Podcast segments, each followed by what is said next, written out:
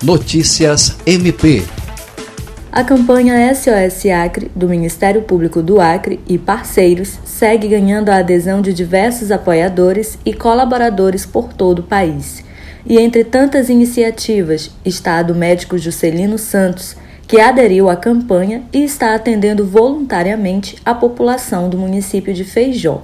O profissional de saúde, que também é feijoense, decidiu ir ao município visitar a família e, ao se deparar com a situação dramática de seus conterrâneos, pediu licença de seus compromissos em Rio Branco para contribuir com atendimento médico em Feijó. O promotor de justiça que está à frente da campanha SOS Acre em Feijó e Tarauacá, José Lucivan Neri, agradeceu ao médico e falou sobre os esforços junto à Secretaria Municipal de Saúde para conseguir uma estrutura para que ele atendesse em um consultório no posto de saúde.